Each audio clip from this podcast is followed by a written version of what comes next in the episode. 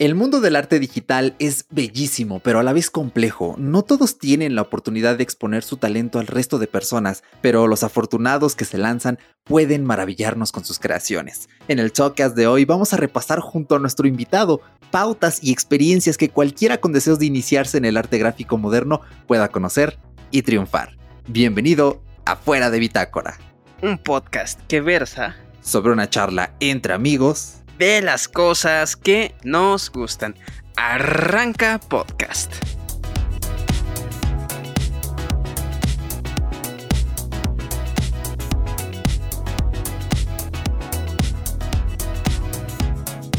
Bienvenido una vez más a tu podcast favorito de tecnología, estilo de vida y en esta ocasión cultura porque tenemos un invitado muy muy especial en esta pues en esta ocasión la verdad estamos muy emocionados y no sé, hasta incluso me siento así como de, oh, por fin. Teníamos ya muchísimas ganas de tener a Jeeps aquí en este eh, podcast. Ahorita ya lo vamos a eh, introducir para que sepan más o menos quién es, eh, a qué se dedica, pero antes de irnos de lleno, ¿cómo te encuentras el día de hoy, Eric? Algo me dice que te sientes también un poco emocionado. Yo estoy emocionado, te lo prometo. sí, la verdad es que sí, el tema de hoy va a estar de verdad súper interesante. Es una de las primeras veces en este programa, bueno, de las primeras, es prácticamente la primera en la que tenemos la ocasión de charlar con un invitado que ya no solo nos explica el arte, sino que él también lo realiza. Eh, tiene una trayectoria bastante peculiar, bastante interesante y sí, como no, a estar eh, emocionado por varios detalles que ya iremos eh, comentando a lo largo de la conversación, especialmente Paco, porque Paco pues fue quien nos contactó con, con Jeeps y pues ya lo tenemos aquí, pero bueno, nosotros diciendo aquí Jeeps, Jeeps, Jeeps y probablemente le escucha de estar como de, espera, ¿quién es Jeeps? Bueno, pues vamos a darle plaza a nuestra cápsula y ahorita en un momento sabrán de qué se trata el episodio de hoy.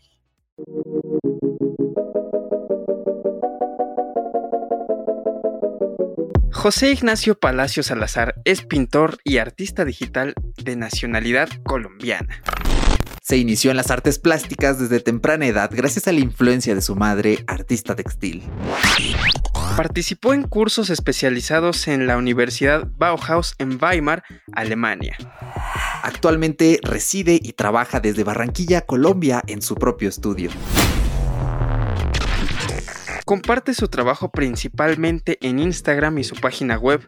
Puedes encontrarlo como arroba jeepsx y en www.jeeps.com.co de Colombia, claro.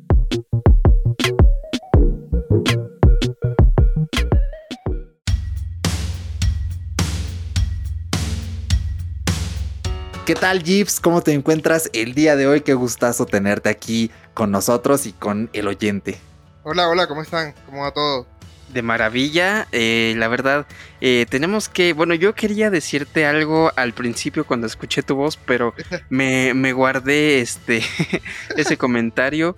Eh, las chicas que estén aquí escuchando el podcast de Fuera de Bitácora, yo creo que les va a encantar el acento que tienes porque hay muchas chicas que nos, que bueno, que yo he escuchado que me han dicho, ay, es que los colombianos tienen un acento súper peculiar y súper bonito y chicas, deleítense con la voz de este señor. Gracias, gracias. Bueno, mi acento es, es, diferente de pronto al que, al que se escucha en las novelas un poco, de pronto ustedes no lo notan, pero el mío es de, la costa, yo, yo, sueno más un poco a veces como cubano, que de pronto una persona de Bogotá que suena más como peruano, creo yo.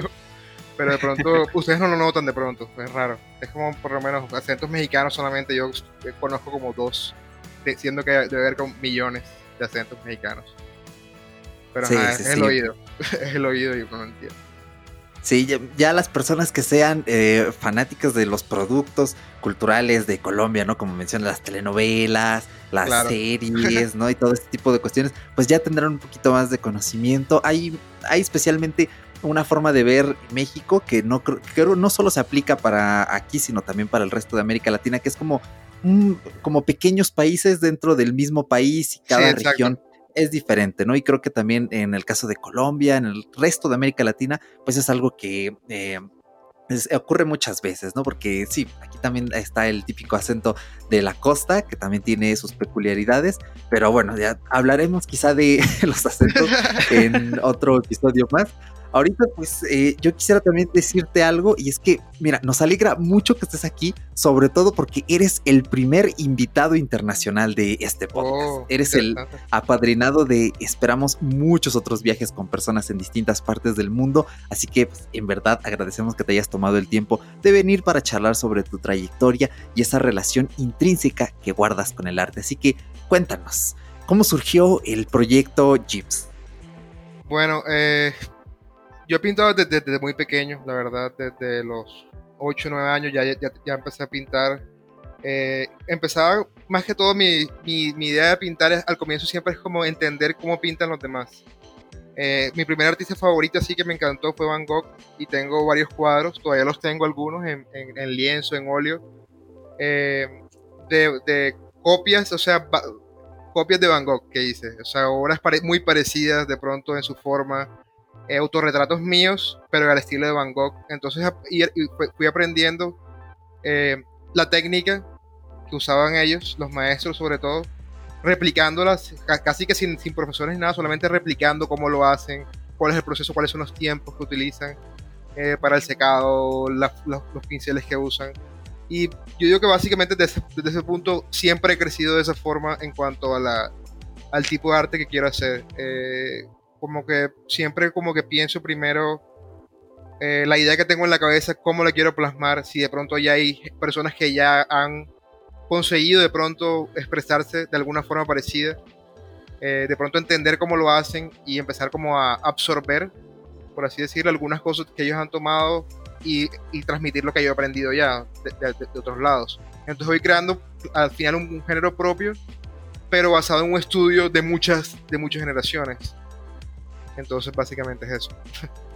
Claro, eh, pues estamos acostumbrados, por así decirlo, a, pues a los que los a que los grandes artistas generalmente tengan un talento nato. Creo que ese es ese es pues parte de ti.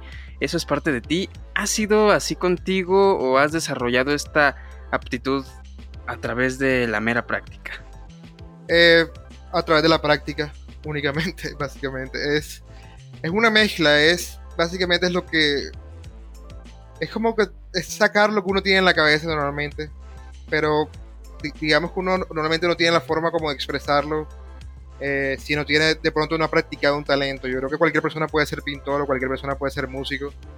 Eh, de pronto es la, forma de sacar esas cosas que uno tiene en la cabeza y como que aprender a transmitirlas. Eh, cuando uno va de, de todos modos a una academia de arte, lo que te van a enseñar son, es lo mismo, es cosas que, que, han, que han enseñado o que han aprendido en las mismas universidades durante años y años y te lo transmiten para que tú puedas eh, desarrollarte. Yo digo que hoy en día de pronto las universidades no son tan necesarias como de pronto fue en el pasado. Y la verdad ahora mismo tú puedes aprender solamente eh, viendo obras, eh, viendo cómo lo hacen. YouTube te enseña muchísimo, muchísimo de arte. Solamente necesitas la técnica. Hay veces por lo menos que uno no sabe cómo se utilizan los colores. Uno se imagina en la mente yo quiero hacer cosas con rojo y naranja, pero cuando lo plasmas en un papel no te queda igual que lo tienes en la mente, entonces tienes que empezar a averiguar por qué este naranja no es, por qué este rojo sí es, porque de pronto la forma en que lo estoy haciendo sí es o no. Entonces ya empieza como esa investigación, que es gran parte del trabajo del artista, es referenciarse antes de pintar. Claro, de hecho es una parte muy interesante que menciones justamente em, sobre aprender pues por, por, propia cuenta, ¿no? Lo que se llamaría ser autodidacta y al menos a mí me llama muchísimo la atención que pues eh, desde prácticamente desde más joven hayas tenido esta eh, capacidad, este interés, la aptitud para poderte ir formando y solo observando. Creo que eso es algo impresionante y justamente en esta era de lo digital en la que tenemos el mundo en los dedos, pues que como mencionas, no podamos aprender de diversas cosas. La verdad es que eso me parece mágico y especialmente en tu caso, que es una disciplina eh, artística, ¿no? También, bueno, Paco y yo lo entendemos un poco porque eh, a nosotros nos gusta bastante la música, los dos hemos sido bastante autodidactas en, en este terreno. Y yo creo que una de las cosas más difíciles es quizá encontrar como, como la, como, ¿cómo lo diré? Como la progresión, ¿no? De bueno, hoy voy a hacer esto, mañana tengo que hacer esto otro, quizá pasado mañana algo más, hago algo más complicado Eh, ¿Cómo fue eh, tu progresión en este caso? ¿Cómo sabías cuándo ir avanzando, cuando, cuando quizá algo no salía bien y decir, mm, necesito seguir practicando esto? Platícanos un poquito de eso. Eh, bueno, de pronto, de pronto, ¿cómo te explicaría? cuando yo, yo, pongo obras en, Instagram, casi siempre vienen de un proceso de, de muchísimo tiempo cuando yo monto, digamos, yo casi no monto por lo menos sketches y cosas así porque me gusta como mantenerlo en mi, en mi estudio, en mi, en mi, en mi desarrollo. Pero por lo menos cada obra siempre, como que hay una imagen, siempre tengo una imagen de qué es lo que quiero hacer. O sea, eso no, no me la puedo quitar y es, es algo que yo digo que todos, todos tenemos, es yo quiero hacer esto, quiero por lo menos usar que toque instrumento, yo quiero tocar tal canción o quiero o tengo una canción que quiero sacar sí o sí. Ahora mismo no tengo la habilidad, pero yo la voy desarrollando para buscar ese objetivo. No me importa si de pronto al comienzo no lo logro, pero es desarrollarlo hasta llegar a ese punto. Yo por lo menos lo que hago es guardar de pronto esas cosas hasta que logro el objetivo. Eh, por lo menos los, cuadros que más me gustan, por lo menos son los cuadros que son más realistas. Y el realismo es muy difícil. Yo me tomar mucho tiempo aprendiendo eh, cómo pintar un caballo, cómo pintar eh, unas manos bien hechas y desarrollar ese talento eh, toma tiempo, pero digamos que, uno puede hacerlo, estudiarlo y después...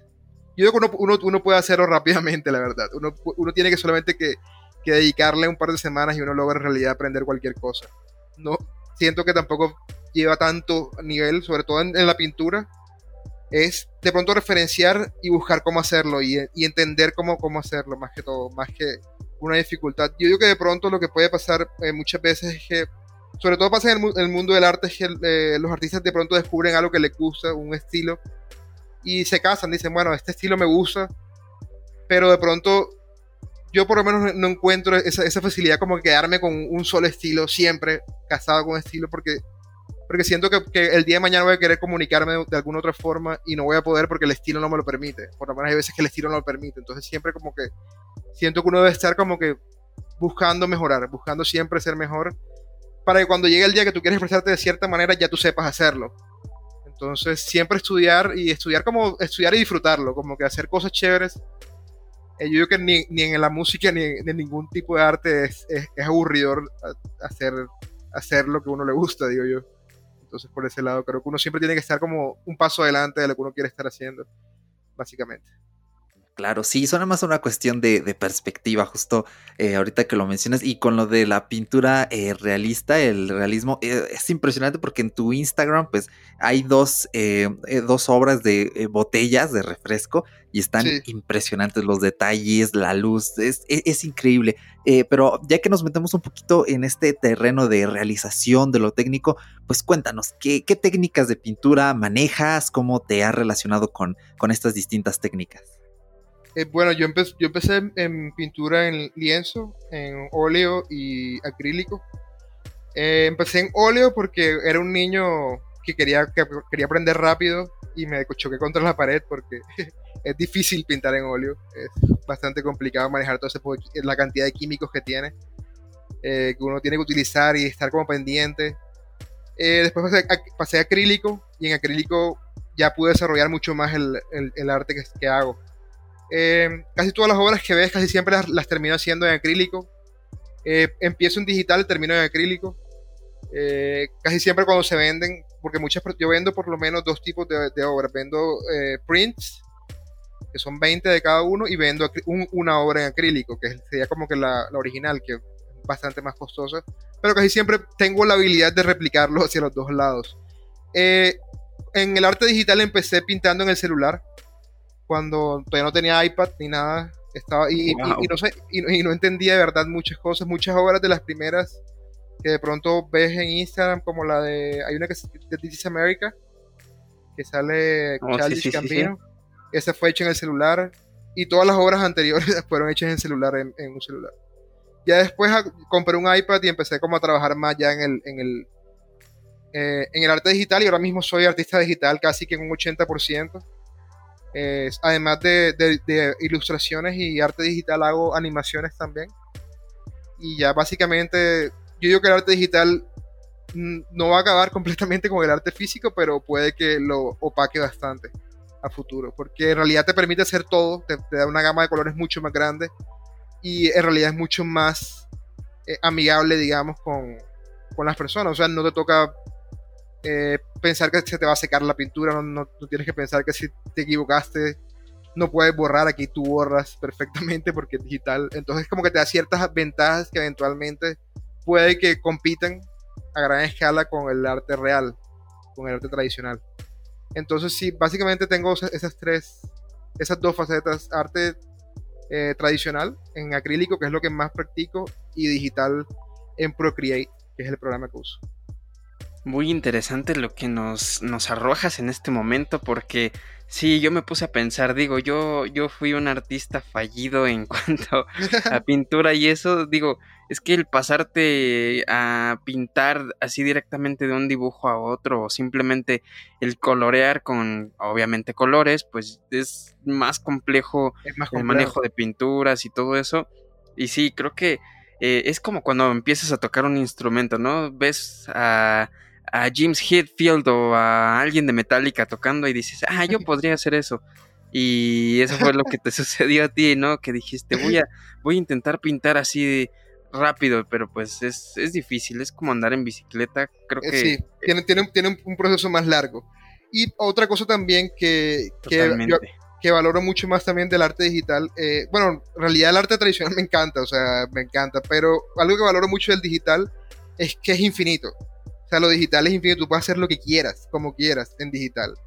En cambio, en el, tradicional te, impiden siempre muchas cosas. O sea, tienes la, el hecho de que, de que la pintura se acaba, de que, de que el lienzo, el tamaño del lienzo es el tamaño del lienzo. Aquí yo puedo tener lienzos de, no sé, del, del tamaño de, de, un estadio de fútbol si quiero y puedo pintarlo. O sea, y, y después imprimirlo eventualmente. Pero es, es la facilidad como de, de, de, como no tener eh, como que barreras para crear.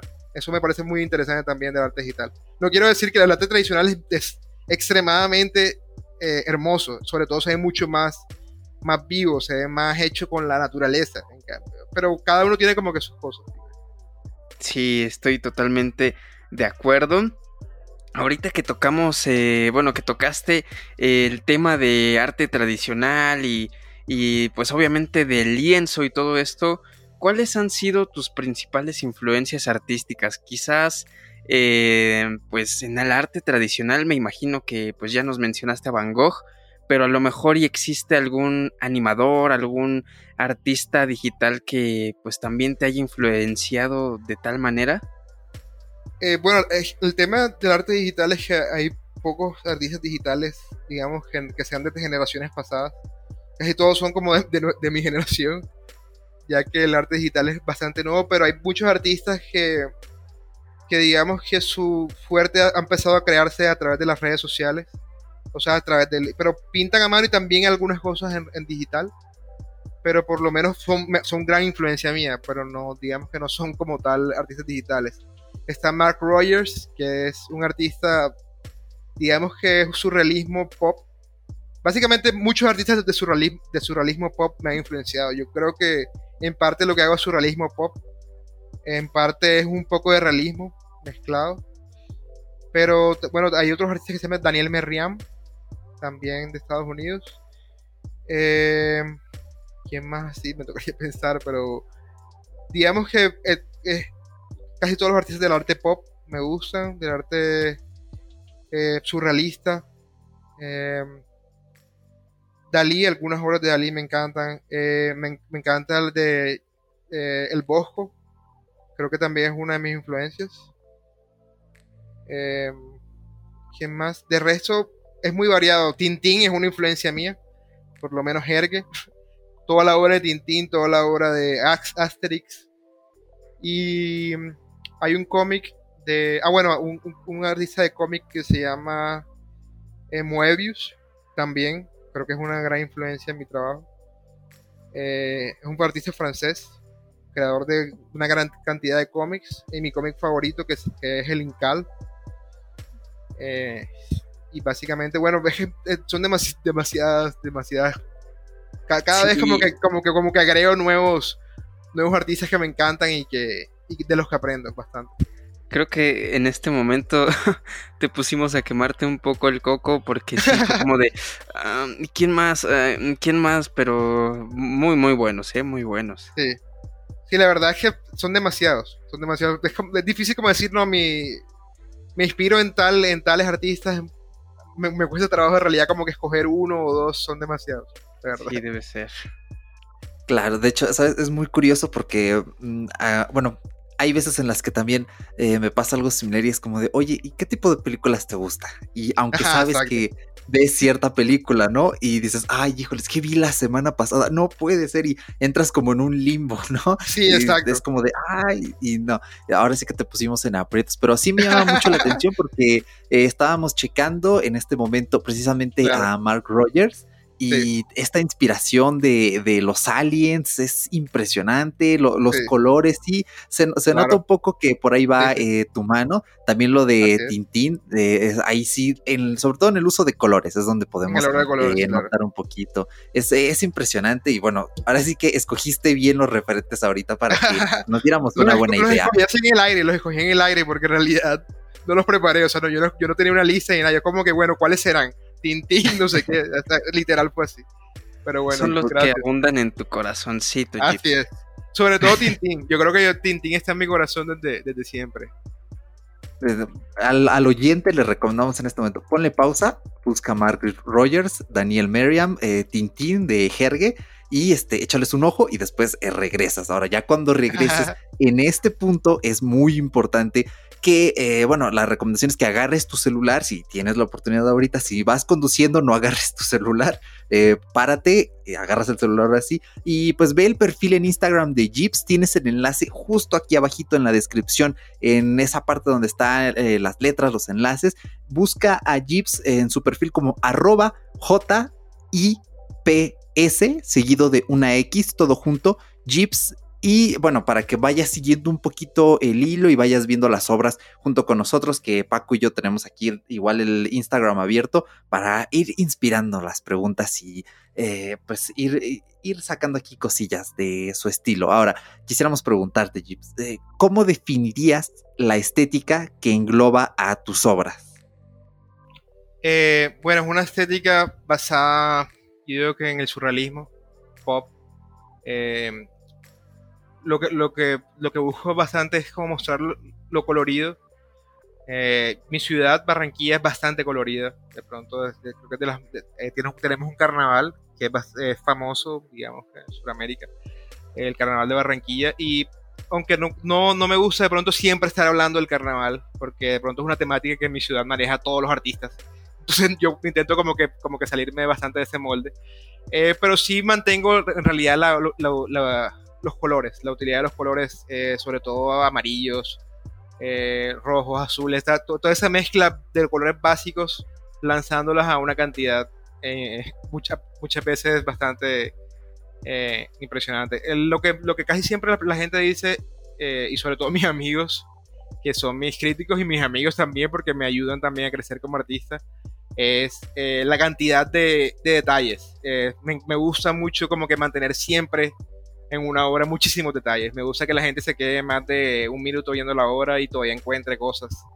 Eh, me gusta también romper un poco con el, con el estilo ilustrativo tradicional eh, que busca siempre como, como ser muy comercial, o sea, como que venderte algo rápidamente y chao. Me gusta por lo menos como que la persona tenga la paciencia de ver el cuadro, entenderlo, de pronto sacar algo adicional de lo que yo pensé al comienzo. Eh, eh, ahora por lo menos, bueno, estas obras no han salido todavía, pero son, no sé si conocen a Alvinch, eh, que es un músico y youtuber. Sí, definitivamente.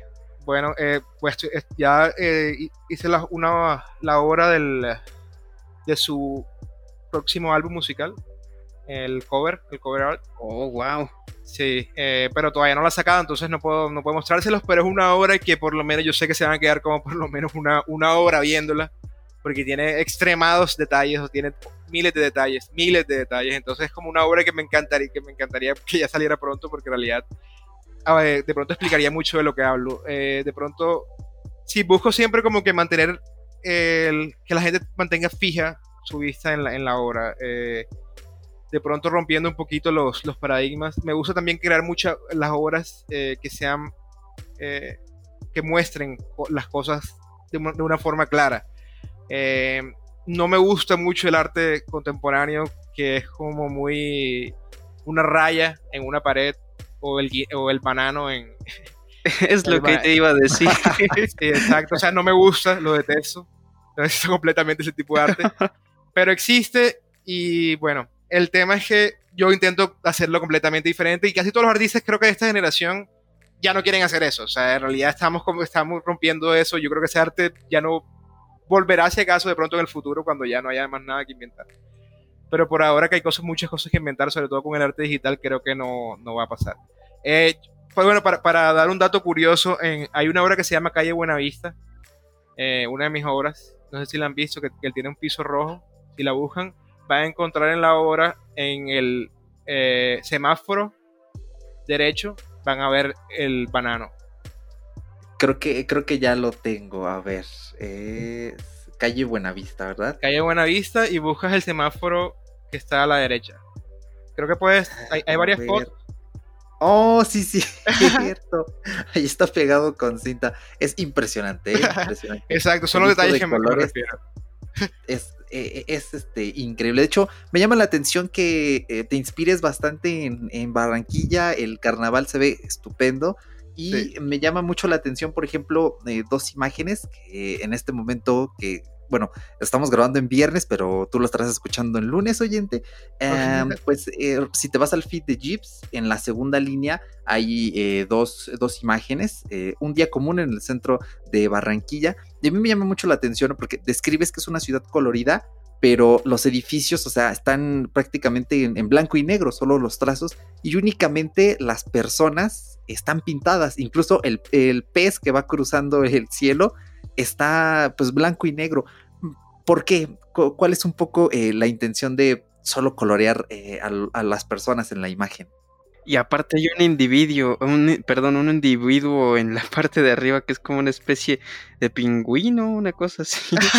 es como, es como un totoro, no sé. Un, ornitorrinco bebé. Oh, ya, ya, ya, ya. no sé, a, veces yo es, parte del absurdismo, es como que hacer cosas, por lo menos esa obra y las que son, la de Calle Buenavista y muchas otras eh, que he hecho son absurdos, o sea, no, no busco como que un surrealismo real, o sea, como buscarle significado, sino como que ahí se me ocurrió ponerle algo lindo o algo raro y lo pongo, y no sé, básicamente ahí no tiene mucho, ahí, no le encuentro, no le busque mucho sentido a esas cosas, pero la parte de blanco y negro sí tiene sentido, eh, el centro de Barranquilla no es muy bonito, es en realidad bastante... seguramente se va a molestar mucho en Barranquilla, pero para mí es horrible. O sea, no es, huele horrible, está muy descuidado. Es un mercado público que en realidad eh, no es nada atractivo.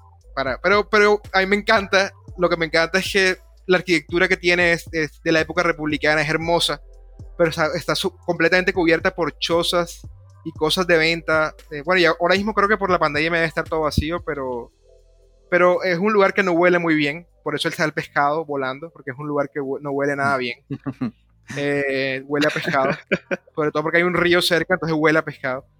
Pero las el, el, hecho de estar en el centro también es como que las personas te transmiten como que una energía chévere. Es como que tú estás en el centro y hablas con la gente, te puedes quedar sentado hablando o comprando, tomando café o hablando no sé, con la gente un rato comprando cuadros, comprando libros viejos.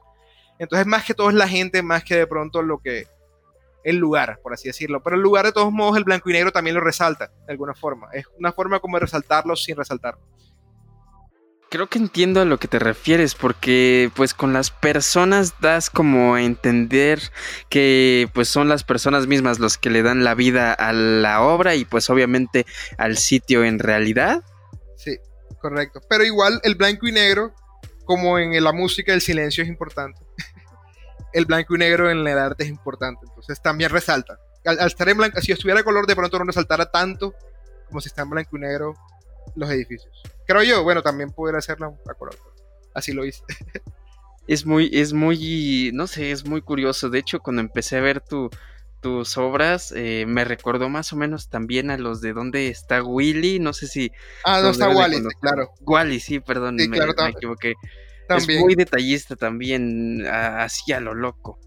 Sí, yo tengo una obra de Game of Thrones que es así, que es donde está Wally Game of Thrones, básicamente. Ahorita que tocamos este colores y todo esto, a Eric y a mí nos intriga un poquito el saber qué herramientas utilizas para crear tus dibujos. Y aparte tenemos una pregunta muy específica. ¿Utilizas el iPad Pro con el Apple Pencil?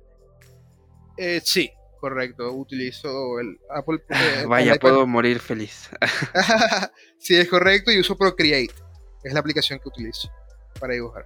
Eh, me parece que es la aplicación más sencilla.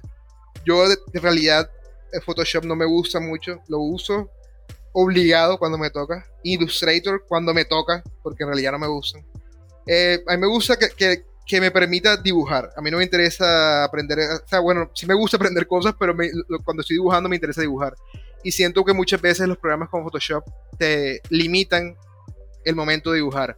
Entonces como que tienes que, tienes que escoger con mucho cuidado el pincel, el tamaño, no sé qué. Aquí, en cambio en Procreate como que te permite mucha facilidad. Es mi, bueno, no, no estoy haciendo publicidad por Procreate porque no me están pagando, ojalá.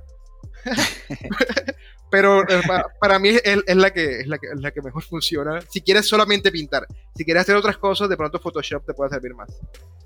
Claro, sí, Procreate es una locura. Hemos tenido la oportunidad de ir al Apple Store, bueno, en, las, en las épocas en las que abrían las Apple Store y em, pues probar la aplicación en un taller junto con el uso del Apple Pencil. Es una locura las opciones, hacer las figuras y que los trazos sean perfectos, eh, los lienzos, es increíble. De hecho, ya tiene bastante rato, fue como a finales de año que pudimos eh, probarlos, pero sí, en efecto, y creemos también, bueno, somos bastante fans de Apple aquí, la verdad, siempre lo decimos y nunca, nunca lo negamos y nos encantan las herramientas. Entonces, sí nos llama bastante la atención que, pues, que tú también seas usuario de, de estas mismas, ¿no? De la tableta, del lápiz digital. ¿Qué te hizo inclinarte por el iPad y el Apple Pencil y quizá no por una tableta digitalizadora, una Wacom, por ejemplo? Bueno, yo la verdad tuve suerte. Eh, un amigo me, regaló la tablet en un cumpleaños. Wow. Eh, sí, en realidad él, decía, bueno, es un, amigo y un mecenas, básicamente. Eh, me dijo, bueno, coge, sí, coge la tablet, no la estoy usando, es una tablet iPad Pro. Y, me dio, y, enseguida me compré el lápiz, me pareció que era lo más lógico. Yo antes pintaba con el dedo, o sea, las primeras obras que veías los pintaba con el dedo, porque igual yo, yo al comienzo no estaba pensando como que, bueno, voy a veía el arte digital, digamos que como algo no tan. Algo muy, muy, muy, muy, nuevo, de pronto como, como ser DJ o algo así. si uno es músico y va a pasar a DJ, como que uno piensa como que. Eh, ahora mismo no, pero después viendo todas las facilidades, toda la, cantidad de cosas que podía hacer digitalmente, dije no, o sea, perfecto, prefiero, prefiero en realidad ser artista digital. Me encanta y en realidad como que motivo a mucha gente a que, a que intente el arte digital porque me parece en realidad que es eh, una forma muy chévere de, pintar, mucho más fácil, digamos, mucho más accesible a cualquier persona que quiera, que quiera en realidad entrar al, mundo del dibujo. Eh, digamos que las únicas recomendaciones que le daría a las personas es inicialmente aprender un poco de anatomía. YouTube te puede enseñar perfectamente. Hay muchísimos youtubers que te pueden enseñar de anatomía en el dibujo. Eh, de pronto algo de arquitectura básica y ya. Y bueno, aprender color que eso lo, o lo puedes aprender tú mismo intentándolo o viendo tutoriales también y, entender cómo funciona el color. Pero apenas tengas esos tres conceptos listos, puedes hacer cualquier cosa, literal cualquier cosa en el arte puedes hacerlo. Wow, sí, yo creo que un, un círculo cromático ya en, en Google, una búsqueda rápida resuelve bastante fácil lo, lo del color. Ah. Completamente. Y si se te olvida, vuelves a hundir YouTube y, y vuelves a aprender hasta que te lo aprendas y ya. O fácil, le tomas screenshot y ya. Básicamente, sí, pero hoy en día es muy fácil aprender.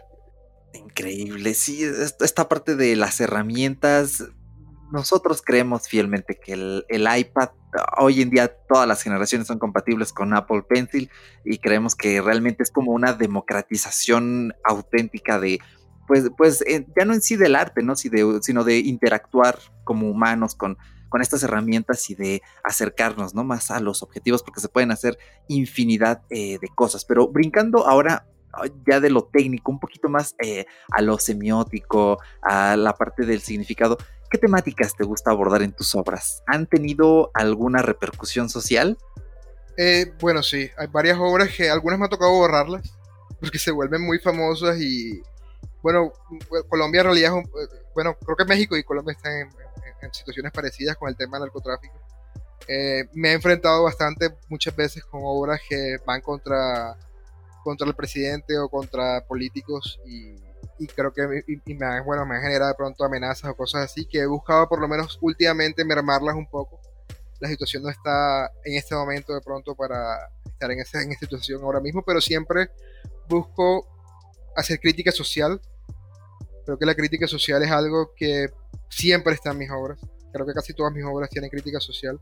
Eh, las, de Barranquilla que hablamos ahorita es, es, una crítica al centro de Barranquilla que lleva siglos, llevo desde que nací, siempre ha sido feo y debería ser una joya porque tiene edificios hermosos pero es horrible porque en realidad ha sido eh, manejada por círculos de corrupción siempre, entonces siempre se ha mantenido pobre, por así decirlo, se ha mantenido sucio, se ha mantenido sin cuidado y no, nunca ha podido progresar esa zona de, Barranquilla. Entonces es una crítica, a pesar de que también es, es, por un lado. Eh, también toco mucho el tema, por lo menos eh, obras, tengo una obra sobre la Guajira en, Colombia, que es un, desierto que está cerca donde yo vivo y donde ha habido muchísimas muertes eh, de, indígenas guayú por una minera que colocaron hace más de dos décadas allá y, les robaron el río entero que tenían y lo que creó una sequía completa, muertes de indígenas y lo peor es que les echan la culpa a ellos, como que, ah, bueno, ellos no trabajan, ellos no hacen nada y en realidad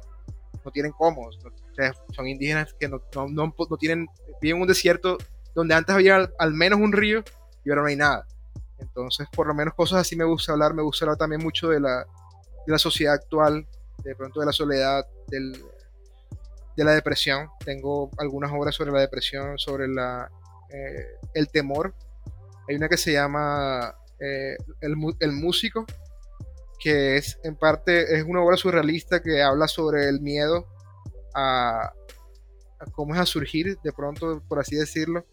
Eh, lo tomo como por, por, lo menos por mi lado y por algunos amigos también artistas, que por lo menos mi grupo de amigos siempre fuimos muy penosos, por así decirlo, nos daba como miedo hablar, nos daba miedo salir a la calle. Yo por lo menos no salgo casi a la calle, pero ya no me da miedo hablar. Pero sí es como ese miedo, como a surgir, como a salir a, a, a mostrar ese talento que uno tiene. Eh, me gusta también como hablar un poco de eso en, en las obras. Esa del músico me gusta demasiado, está, no sé, como que planta o expresa básicamente lo que pues nos estás contando aquí a nosotros. Creo que esas temáticas son muy interesantes y sí, eh, tienes obras que digo, al menos yo no soy muy bueno deduciendo como los significados de las obras, pero a mí me parece excelente que pongas como una descripción y, y ya más o menos como que dices, bueno, creo que entiendo el punto y aquí es donde eh, nos vamos a otro extremo un poco extraño, quizás. Eh, ¿Cómo lograste rentabilizar tu proyecto artístico? Eh, bueno, eso de pronto es un poco más abstracto, porque no soy, no soy como empresario como tal, entonces no, sé decir como que mira, tienes que ser tal y vender mucho. Y, no, la verdad no sé. Básicamente yo creo que que parte de hacer una buena obra, o sea, hacer algo que en realidad a la gente le, le guste, explorar, eh, uno, yo creo que uno puede crecer en muchos, en muchísimas ramas. Eh, retrato, por lo menos. Ahí los retratistas les va muy bien haciendo retratos de personas. Eh, de pronto, el, el, el, en, el, en, el, área que estoy yo, es, siento que yo que puede ser un poco más difícil porque es. Voy a hacer lo que yo quiera, básicamente es lo que hago. Voy a hacer lo que yo quiera y espero que a la gente le guste.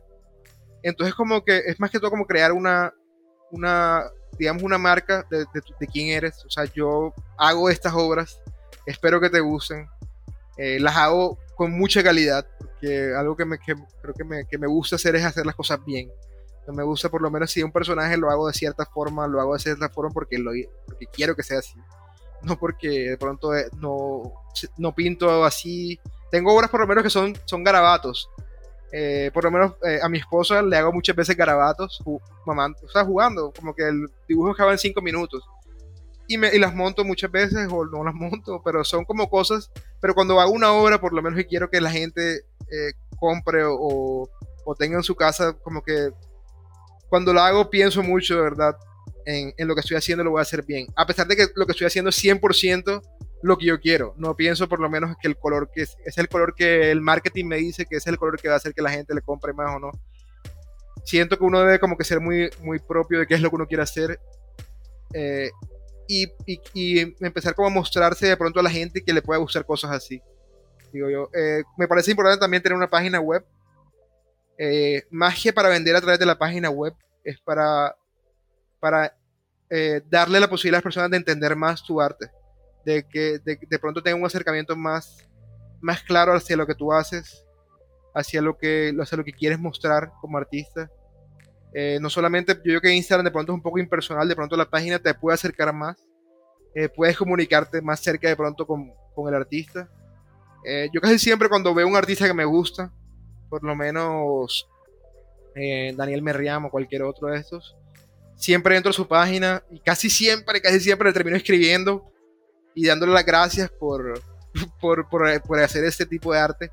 Ah, bueno, hay otro, hay otro artista, un artista alemán que se llama, eh, el, el, Instagram se llama Kunstkrake, eh, se llama Michael Hutter. Eh, es un artista que también me encanta lo que hace. Entonces casi siempre entro hasta la página, les escribo, les hablo de, de lo que me encanta de su trabajo.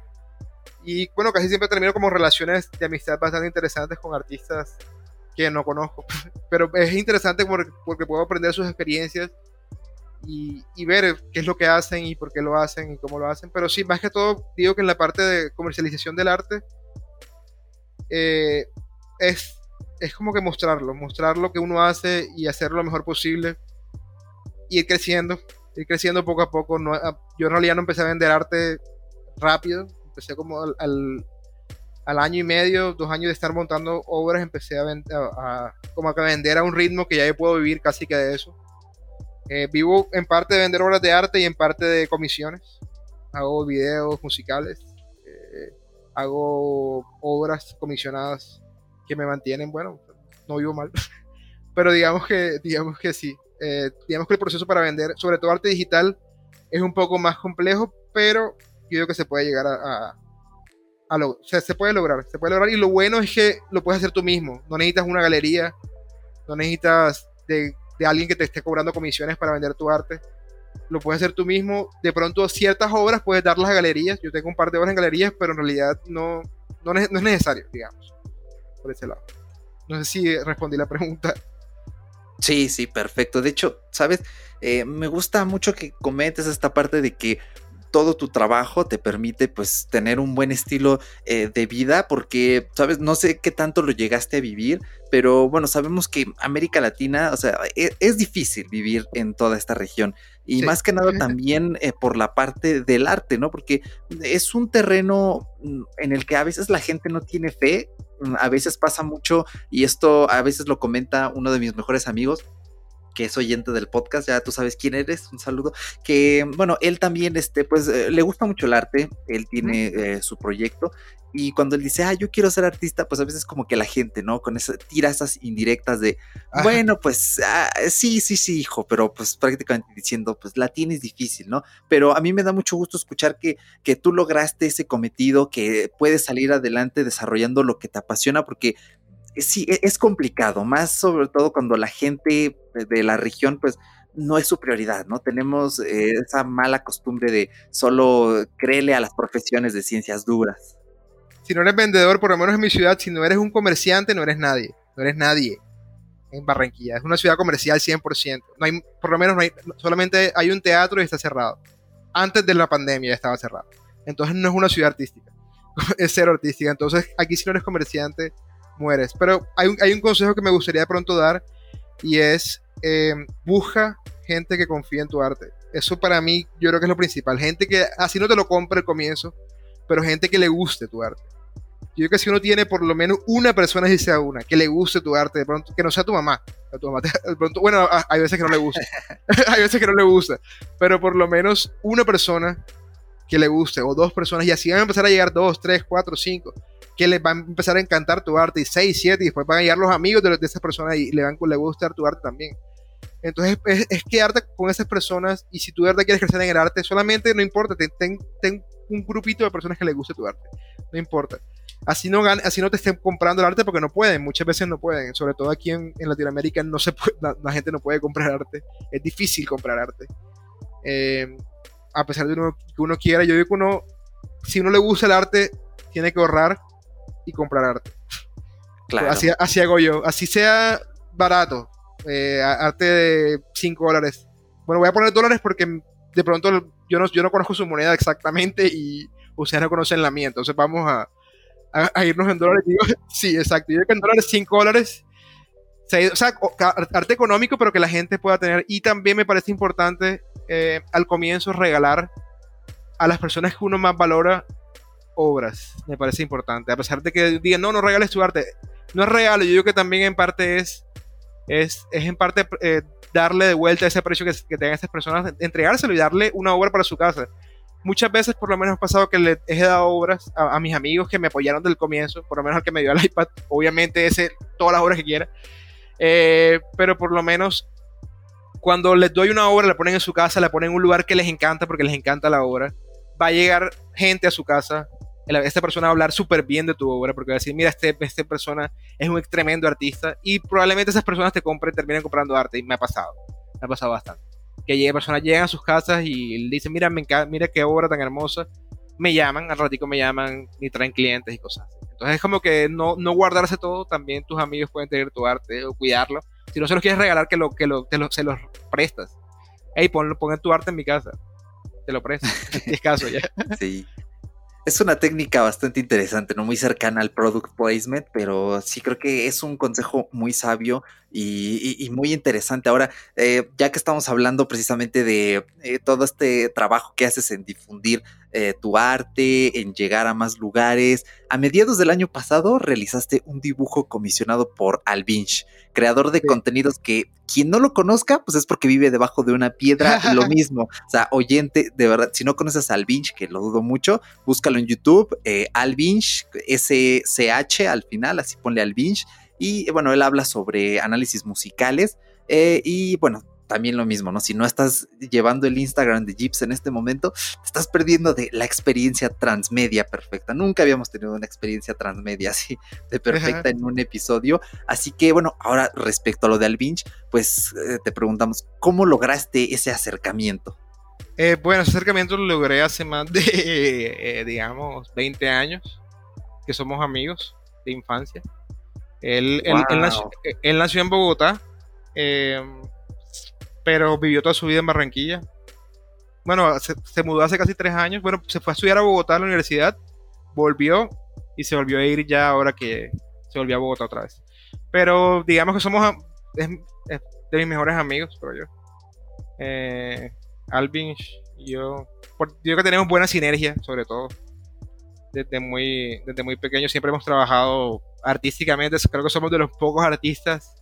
Hay, en Barranquilla hay muchos artistas, pero digamos que somos de los pocos artistas eh, que se complementan de alguna forma. Que nos complementamos en, géneros diferentes a los colombianos, digo yo, eh, a, los a los tradicionales colombianos. Eh, de pronto, si escuchas música colombiana, siempre como que sientes algo del, de música colombiana, de pronto tambor o algo así.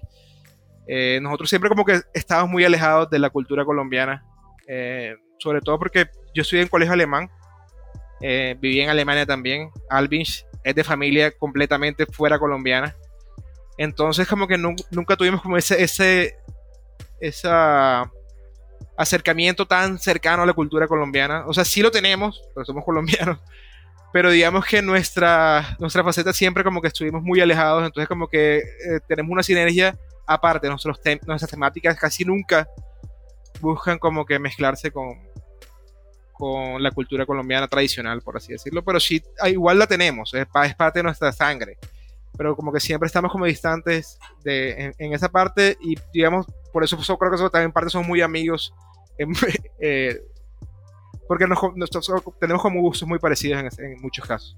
De pronto, por eso el arte de Alvin es, es, es lo que hago yo, básicamente.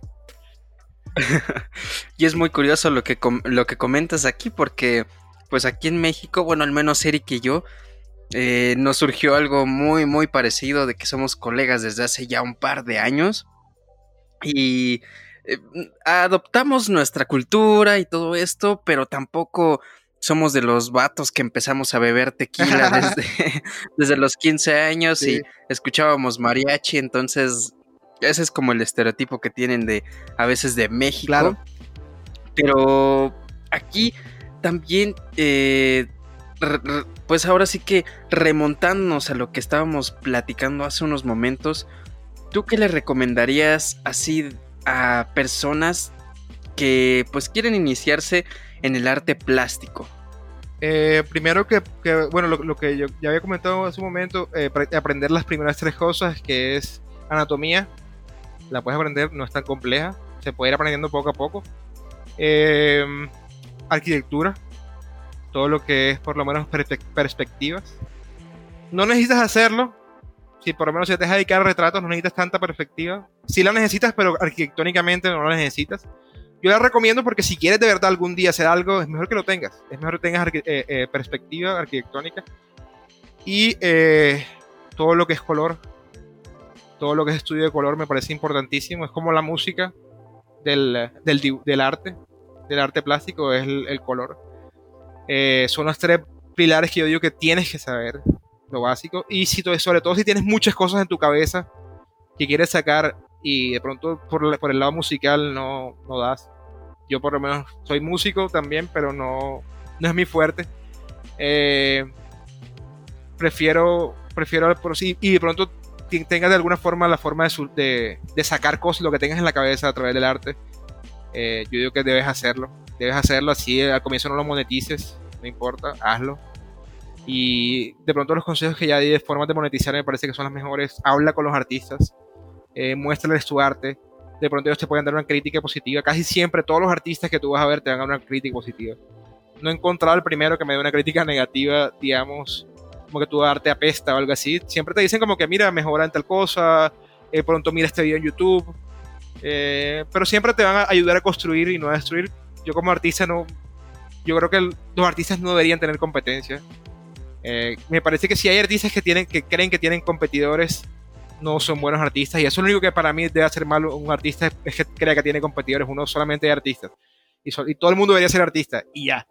Y ya. Y entonces todo el mundo debería buscar como que siempre ser mejor y ser artista de la forma que quieran. Pero, pero sin buscar como que yo soy mejor, yo soy, yo soy peor. El que quiera venir a mi chat y preguntarme por Instagram, por DM. Hey, José, tengo esta pregunta sobre arte. Me puede preguntar, de pronto le contesto enseguida, pero le voy a responder y le voy a dar tips, consejos de lo que, de lo que quieran. Literal, soy, estoy abierto. Pero en realidad, conmigo o con cualquier artista, de pronto que ustedes vean que ya, tengo, ya llevo una trayectoria, pueden escribirle al DM o a su página web y seguramente les darán consejos. Eso, eso hago yo, todavía lo hago. Con los artistas que me gustan, les, les pregunto. También hay algunos que los sigo en Patreon eh, y les pregunto ustedes en Patreon eh, ¿qué, haces por lo menos para obtener este color, qué haces por lo menos para obtener tal cosa. Y me pueden dar consejos. Muchas veces ni siquiera saben. Dicen, hey, lo conseguí de suerte. pero, pero sí, a veces, a veces, casi siempre te dan consejos increíbles, de verdad. Es eso.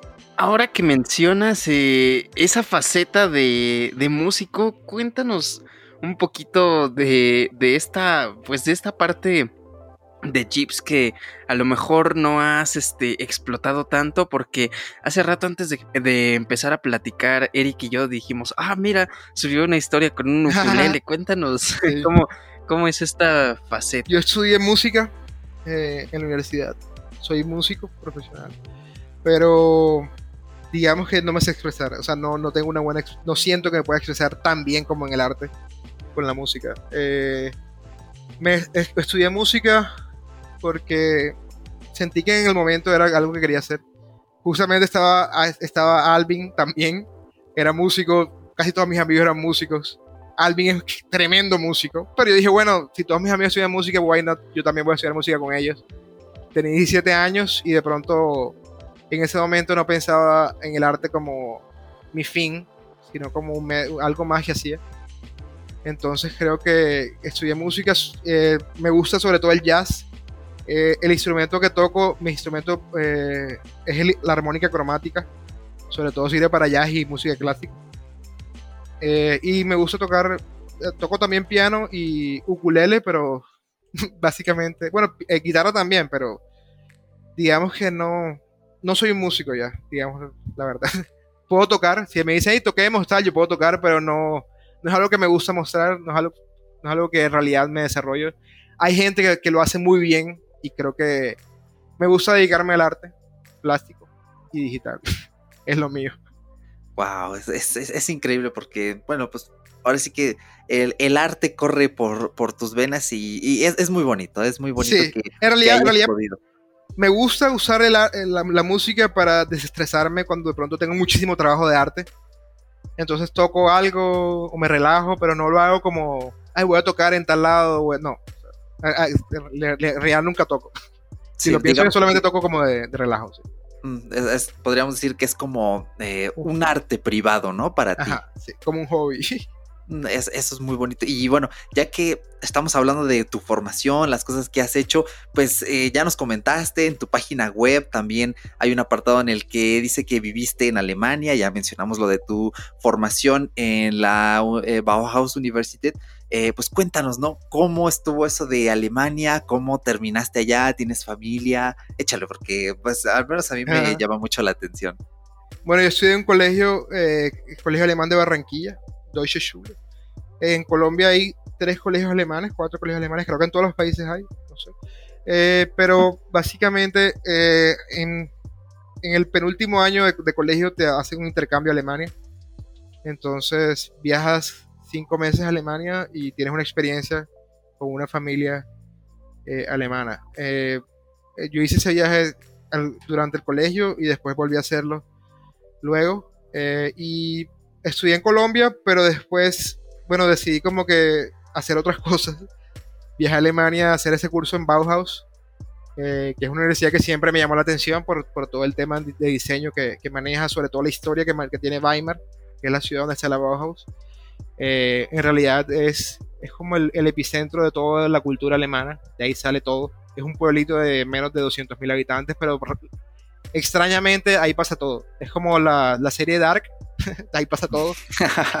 Básicamente así es Weimar. Y es un pueblito, todo se hace caminando. Pero eh, lo que me enseñan, lo que enseñan básicamente ahí es, eh, es sobre cómo, cómo ser libre, o sea, cómo, cómo ser libre en, la expresión, sobre todo, cómo expresarte libremente de una forma estructurada.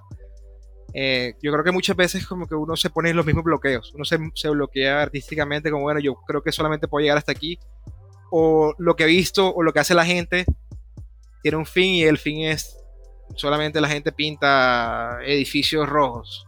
No sé, por, por ejemplo, entonces solamente yo puedo llegar hasta ahí. Lo que te permite es como que pensar como que no, o sea, tú puedes hacer literal lo que quieras, lo que quieras. Solamente estructúralo bien, de pronto organízate y vas a poder lograr llegar a ese objetivo que, que vas a buscar dentro de poco. en no sé cuánto, porque Alvin no lo ha sacado, no me ha dicho tampoco cuándo. Eh, va a salir el video musical de, de una canción de Alvin que se, que se llama No sé. Eh, y yo hice el video musical. Eh, al comienzo, digamos que yo no tenía ni idea de muchas cosas de las que hice. No sabía ni cómo se hacían, pero más que todo esa, esa educación que, que, me brindaron en la universidad, en la Bauhaus, en los cursos que hice, fue, hey, esa, ¿qué es lo que tienes en tu mente? Si sea extremadamente loco, organízalo y, vas a llegar a ese objetivo al final. Entonces, sí, básicamente es eso, como que me te enseñan como a estructurar lo imposible. Mm, claro, sí, mm, claro, como vencer la fijación cognitiva, ya que mencionas esta parte. Ahora, una pregunta un poquito más personal, ¿no? Eh, ¿Qué tal se te da el alemán? ¿O así hablas, no hablas? ¿O, nada más fuiste así y aprendiste sobre la marcha? ¿Cómo, cómo fue esa parte? Eh, dame un segundito. Discúlpame. Si es que mi gato me está molestando, mi gata me está molestando. Eh, yo hablo alemán, eh, digamos que un 70% de nivel. El alemán es un idioma extremadamente difícil. Cuando me gradué ni siquiera sentía que sabía hablar alemán. Yo creo que uno habla alemán más que todo cuando vas allá y hablas con jóvenes de tu edad y aprendes el idioma de ellos, que es el idioma hoy en día, porque ya no soy tan, o sea, tengo 30 años, pero pero digamos que es el idioma que utiliza la mayoría de gente hoy en día. Entonces, como que, digamos que hablo el, alemán básico, con el que me puedo comunicar con la mayoría de personas, pero ya un alemán estructurado así, que puede hablar con un científico, no, para nada.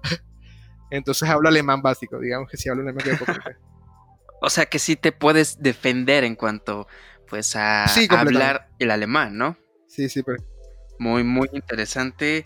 Eh, sí, nos, interesó demasiado saber un poquito de, de, tu trayectoria, de cómo, pues básicamente de cómo fue que, que Gibbs eh, vivió en Alemania, cómo es que fue esa, pues, ese encuentro con este país. Y bueno, yo me acuerdo que cuando conocí tu arte fue mediante Alvinch. Ya es un, es un tipo que veo desde hace un par de años y cuando vi el Musa fue como de, oh, están grandiosos los dibujos. Digo, creo que se complementaron bastante fue bien. Hecho en una semana. Y no sé, me... Todo, todo en una semana. ¿Todo el, ¿todo el proyecto? Tanto musicalmente, creo, tanto... Creo, que musicalmente fueron 15 días y apenas subo la música yo tuve una semana para hacerla porque ese fue un, reto de Jaime El Tosano de otro, de otro youtuber. Y no teníamos mucho tiempo sí, sí, sí. hacerlo corriendo. Pero salió muy bien, la verdad. Me sentí orgulloso. la verdad. Es que, no sé, a mí me hace demasiada ilusión. O sea, es como, no sé, veo el Musak y es como un juego súper retro, súper, ah, no sé, me vuela la cabeza. Y hablando de, todo esto, eh, hace rato nos dijiste que tenías que, pues básicamente, ordenar tu cabeza, tu mente, tus ideas y todo esto para lograr tus objetivos. ¿Qué objetivos tiene Jeeps en este momento respecto a su em, carrera? Yo digo que siempre yo voy evolucionando en el arte digital en muchas facetas. Creo que me gustaría de pronto a futuro además de seguir haciendo series de obras, me gustaría pronto eh, eh, incursionar, como adentrarme más un poco en, el absurdismo, de pronto eh, investigar un poco más en la, técnica de color, me gustaría pronto entenderlo más, sobre todo las mezclas ya más, más profundas de color. me gustaría también entrar en la escultura, sobre todo en la impresión 3D. sobre todo de, de, pronto de personajes, cosas así que pueda, que pueda hacer. Eh, y también en el mapping de obras a gran escala, de pronto en edificios y cosas así. Son cosas que me interesan. hasta ahora no he entrado, ni siquiera, pero es algo que en futuro de pronto me, gustaría de pronto incursionar y entrar. Eh, me parecen cosas interesantes que podría, que podría explorar a futuro, que verán a futuro, digo yo. es que eso de la impresión en, en 3D también es es otro rollo que, bueno, apenas aquí en Latinoamérica se empieza a, asomar un poquito cada vez más. Pero es muy interesante también saber, digo, al menos yo no me imagino eh, cómo será, eh, pues, el arte mediante, eh, pues, el 3D, ¿no? Digo, creo que, según yo, funciona de que ya tienes una idea ahí plasmada y vámonos, la imprimes. Entonces, eh, digo, es algo que yo me imagino que de repente tú puedas crear como una especie de dibujo, algún algún modelo y lo puedas imprimir más o menos a eso a eso sí básicamente es hacer una obra eh, y poder de pronto replicarla físicamente en 3D es lo que de pronto busco a futuro. También o entrar no, no dejar las cosas que estoy haciendo ahora mismo sino de pronto hacer cosas nuevas de ese tipo. De pronto eh, toys, eh, personajes así que, pueda, que puedan tenerse en, casas de pronto tamaño mediano o grande, que sean como esculturas pero modernas. Eh, hay, un artista que se llama Cos, K-A-W-S, que básicamente lo que se dedica es a hacer muñecos, juguetes. y son, son juguetes que son de colección, en realidad son obras, solamente te venden 10 o cosas así. Pero son juguetes que, que son bastante interesantes tener. Y ahora hay mucha gente que por, lo menos ha, incursionado en ese tipo de arte de juguetes. Me, llama la atención también, O sea que sí te gustaría que tus obras trascendiesen y pues fueran mostradas en medios de consumo masivo o como ser un artista pues, Siempre me gusta que, sobre todo quiero que mi arte trascienda. Yo digo que es algo que, que egocéntricamente tengo que decir, pero sí me gustaría que mi arte de pronto fuera, fuera reconocido y recordado, sobre todo. Me gustaría, por la, más, más que de pronto ser rico, no, no son mi, mi objetivo, sí me gustaría de pronto que, que lo que haga marque y pueda ayudar a otras personas de pronto a crear más, un arte interesante y nuevo y, diferente y crecer basado en eso. Entonces sí, digamos que me gustaría de pronto que mi arte trascendiera y creciera. Eh, sobre todo eso, básicamente. Es, es, una muy buena aspiración y yo sé que lo vas a lograr porque pues tienes las herramientas. Eh, yo creo que tienes un potencial eh, tremendo de, de, salir adelante y tener ese buen reconocimiento porque eh, vas por un muy buen camino y tu trabajo es muy interesante. Esta parte es, es, genial. Y bueno, ya para ir cerrando, para aquellos interesados y cautivados por tu trabajo, ¿Haces envíos internacionales o solamente? No, internacional también, a todo el mundo.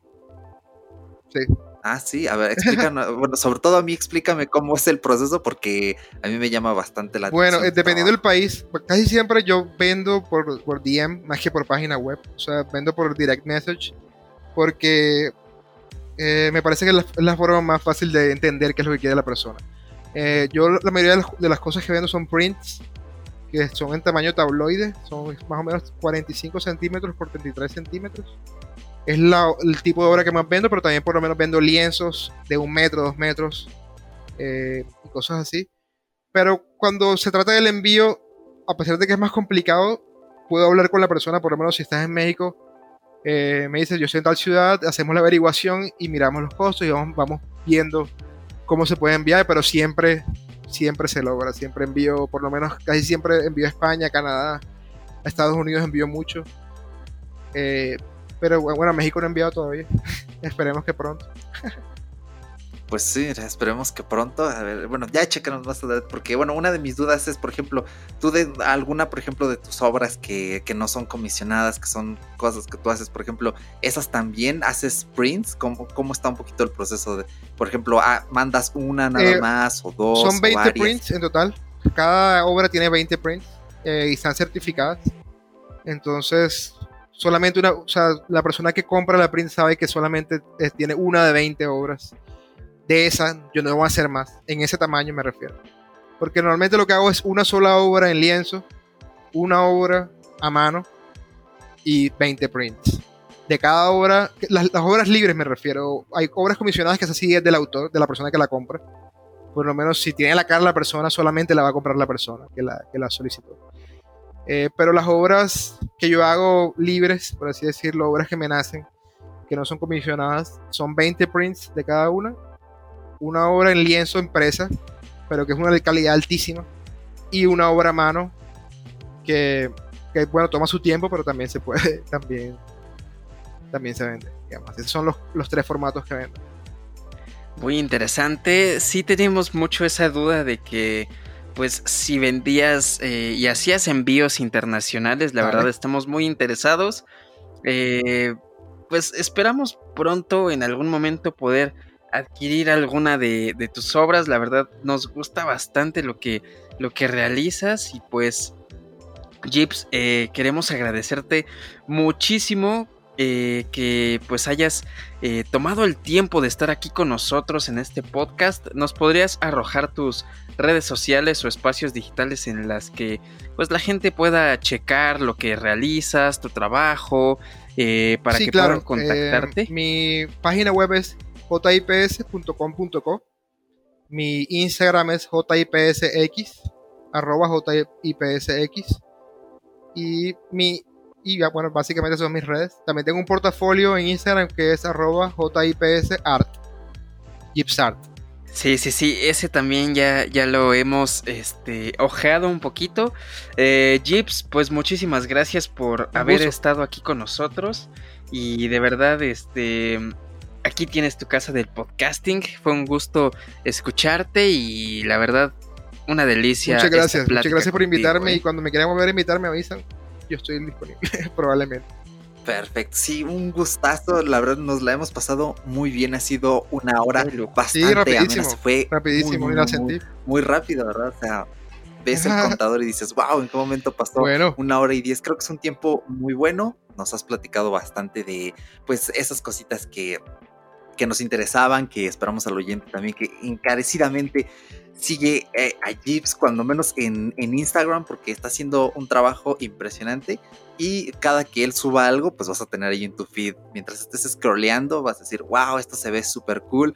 Que te quedes ahí picado, como él dice, ¿no? Buscando eh, cada detalle. Así que, pues, Jeeps, nuevamente, muchísimas gracias. Y ya sabes que cuando hagas eh, tu trabajo, cuando, no sé, hagas algo grande y que le quieras dar así una buena promoción, pues tienes tu, tu casita podcastil para pues dar esos avisos, para pues para lo que tú quieras, que en verdad nos has regalado un momento muy grato y pues ahora sí que te vamos a recordar siempre aquí en el corazón eh, enormemente porque eres nuestro primer invitado internacional y eso hace mucha Muchas gracias.